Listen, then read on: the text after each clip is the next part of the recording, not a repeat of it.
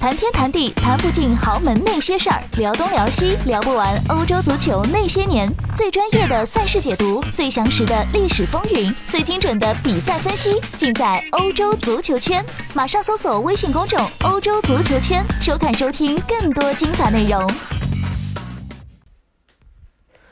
大家好，欢迎收听今天的晨读，我是李晨啊，继续为大家带来过去一天发生在西班牙足坛。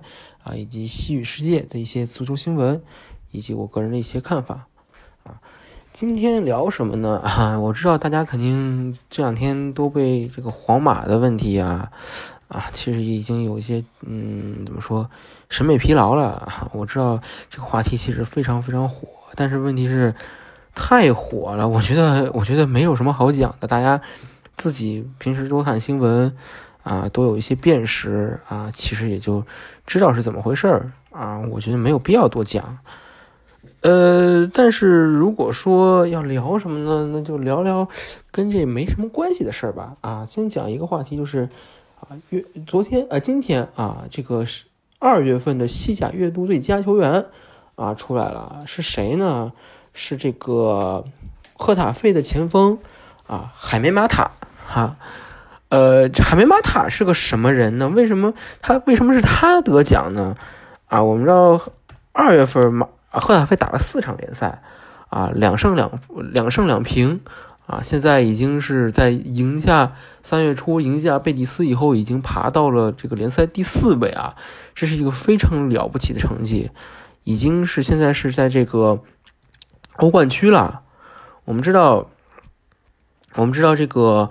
呃，赫塔费啊，是上个赛季才刚升回来，啊，上个赛季其实就已经距离欧冠区就只有欧战区啊，只有一步之遥。这个赛季再接再厉，现在是很有很有机会冲一把的啊。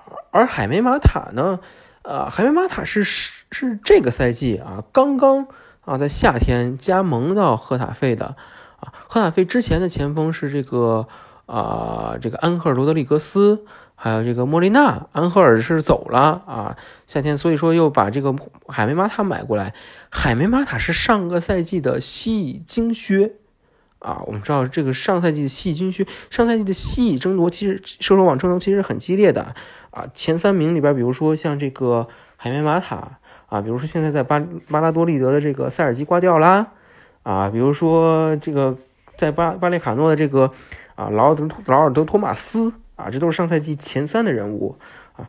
海梅马塔是以非常高的效率啊，那应该是进了三十个球还是二十多个球啊，拿下了这个西乙金靴。这个赛季在西甲啊，而且表现也非常好啊。进入到二零一九年是八个进球，四个助攻啊，是球队就是现在这个成绩的一个非常不可或缺的一员啊。而且最重要的一点是，啊，这个这他的故事还挺挺怎么说？挺励志的啊！这应该是这个赛季，应该是他第一次啊踢西甲啊，三十岁了，已经三十岁，很年纪不小了。一个常年啊，就是游走在啊西乙甚至西乙 B 啊这么一个怎么说？我们说是草根球员也好，屌丝前锋也好啊，这个赛季终于算是得到认可。我们说，但是有一个问题，就是很多球迷其实都在问这个问题，就是为什么？啊，我为什么这个最月最佳不给梅西？以前说为什么说为什么不给月最佳不给 C 罗？啊，为什么不给这些球员？啊，有人说今天就拿出数据来说，这梅西二月份进了六个球啊，一个助攻啊，巴萨七个球他进了六个啊，梅西不比这个什么什么什么没听过的人牛逼吗？啊，我们说这个问题怎么理解呢？啊，其实西甲月最佳，大家其实有些了解的朋友就知道。啊，不是一个怎么说，不是一个纯粹按照数据说话的奖项，啊，就说，呃，如果说金球奖啊，如果说金球奖这种奖项啊，评的是啊谁怎么说谁的综合表现更好的话，哈，西甲它月最佳就更像是一个怎么说，讲是一个呃奖励后进啊，一个比较一个一个价值观比较左的讲。他怎么说这？为什么说是价值观比较左呢？我们知道，呃，政治分野上左与右的一个区别在于，左呢是强调这个啊平衡、平权啊，就是扶助弱者啊。那个，右呢，就可能就是啊，就是以通俗一些人说，就可能就是啊，这个这个维持维持现状啊，强的越来越强，弱的越来越弱啊，比较保守。金球奖如果说是一个怎么说评奖评奖规则或者评奖的取向比较右的一个奖项的话，那么西甲地区最佳就是一个毫无疑问比较左的奖项啊，他会更多倾向于选一些哎表现不错啊的一些小球队。啊，一些名不经传的球员，而不是说啊，每次都是呃颁给梅西啊，颁给 C 罗啊，颁给格列兹曼啊，这种这种响当当的大球星啊，大球队豪门球星啊，并不会这么做。那么我们说，为什么啊？为什么会有这样的一个颁奖原则在里面呢？难道说西甲啊，拉里嘎啊，就是看不上啊梅西、C 罗啊？对这个巴萨、皇马有什么？偏见吗？啊，一定就要要啊，一定就要打压一下吗？啊，也不是。我们知道拉里嘎这个这个招牌嘛，这个招牌还是要靠皇马、巴萨啊来打出去，对不对？没有皇马、巴萨，拉里卡的存在实际上生存也是一个问题啊。你这个联赛存在，在国际上的一个存在感就没有无从谈起，这是毫无疑问的。但是有一个问题在于是什么呢？就是。我们知道英超啊，为什么英超好看啊？为什么好多球迷说英超好看？为什么？因为他的球队啊，从上到下啊，差距不大。就是说，小球队啊，垫底我也可以赢这个榜首啊，没有真正的所谓的这个强弱啊之分。就是，每一个球队，大家可以看到，英超球队在国内啊，几乎每一个球队都有自己的拥趸啊，都有自己的死忠。但你要说西甲。这些后面的球队啊，后来者在国内有什么死忠吗？啊，很少很少见，非常少见。当然可能有，但也非常低调啊。就是怎么说，就是可以说西甲并不是一个非常均衡、发展非常均衡的联赛啊，它是一个怎么说头重脚轻的联赛。这个时候。我们如果说，如果我们说继续啊，这种像这种月最佳啊啊这样的一个难得的曝光机会啊，也留给了这些豪门啊，留给了这些大牌球星。那么后面这些小球队、小球员，他们的这个所谓的努力、他们的奋斗啊，他们的生存，实际上就失去了意义。大家大家有时候可能觉得说，哎呀，啊，这这不是你弱你有理吗？啊，也不是啊，这不叫你弱你有理。啊，这些球员他们这些成绩也是他们实打实打出来的，甚至某种程度上，他们做出这些打出同样的成绩的时候，他们比梅西、比 C 罗还要付出更多的努力啊！他们是其实是非常不容易的，而且再换句话说啊，给更给这些小球队啊、草根球员啊更多的曝光，实际上对于西甲这个联赛更加均衡发展啊，其实也是一个非常好的一个一个办法。因为我们知道说，呃，只有更多的曝光、更多的关注，才有更多的人呃了解他们，有更多人了解他们，他们才有更多机会啊。如果说大家都只知道皇马、巴萨、马竞啊，剩下不知道了啊，大家可能如果没有这个奖项，都不知道有海绵马塔这么一个前锋，哎呦，不知道他有有这么多的故事啊。以前在西第一级别联赛流浪这么多年啊，第一年第一次打西甲，打出这么好的成绩来，很多球迷可能不知道。这所以说，这个时候其实让他怎么说，让他出，让他有一些曝光的机会，让他有一些出风头的机会，其实也是非常有必要的啊。了解这么多，怎么说？了解这一些怎么说？豪门之外或者聚光聚光灯之外的事情，其实也是对于我们丰富自己的足球观点、自己足球观念啊，对于足球的认识也是非常重要的。所以我们之前吴老师其实也提到这个问题，就是说。啊，我们看，我们了解足球，我们去看足球的时候，我们只看的是最精华啊、最闪耀的那一部分，但这并不是足球的本源，甚至不是足球，也不是足球全部的面貌啊！真实的足球并不是这样的，百分之九十九点九点九九九的足球不是这个样子的，我们只了解那百分之零点零零零一，并不够。虽然说。了解豪门啊，就是大家作为消遣嘛，作为娱乐嘛，了解一下没有关系啊，反正就是图个乐呵。但如果说大家是，就是说还是那个话题，大家如果真的爱足球这个东西的话，我觉得大家应该不满足于了解啊这一些，应该可以了解更多啊，比如说了解一下赫塔费这个赛季为什么能够异军突起啊，海绵马塔他以前有过什么故事，他吸引他的是什么样的一个球员，其实都是很有趣的。啊。我们说完这个话题，我们就说下一个话题啊，就是啊，其实也是这两天在西班牙国内其实闹得很大了，但是在国内其实没有什么人关注，中国国内没有什么人关注啊，但是其实闹得很大是什么呢？呃，这个事情挺有趣的，是莱万特啊，主力左后卫啊，叫托尼奥加西亚啊，上个月初啊被捕了。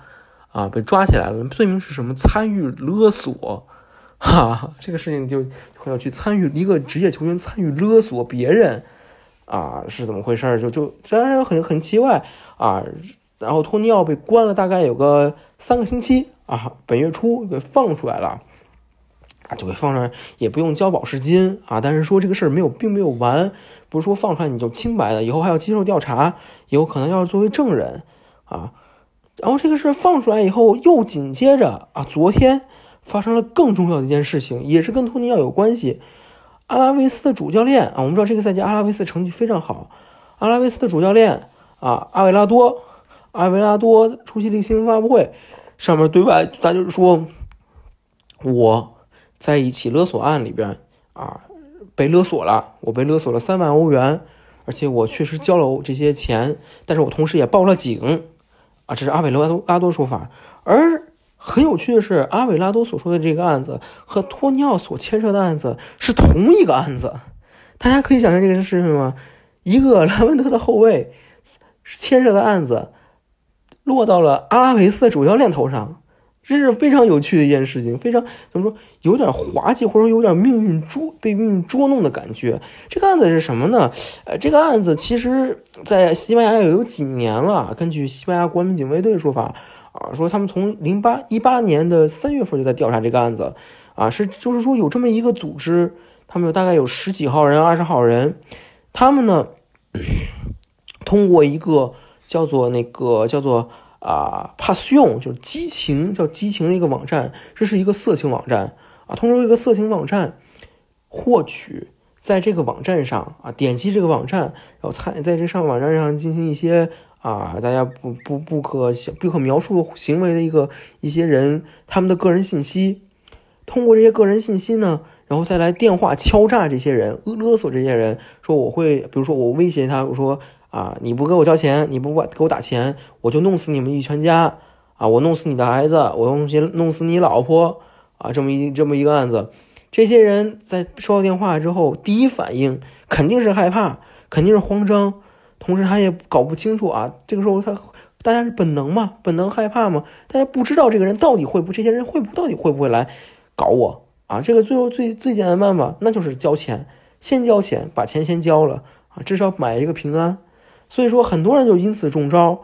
阿维拉多就是其中之一。阿维拉多他说自己说法是，他分两次给这个这个他敲诈组织啊交了三万欧元，然后他交完欧元就立刻去啊报警啊，就把这件事情告诉警方。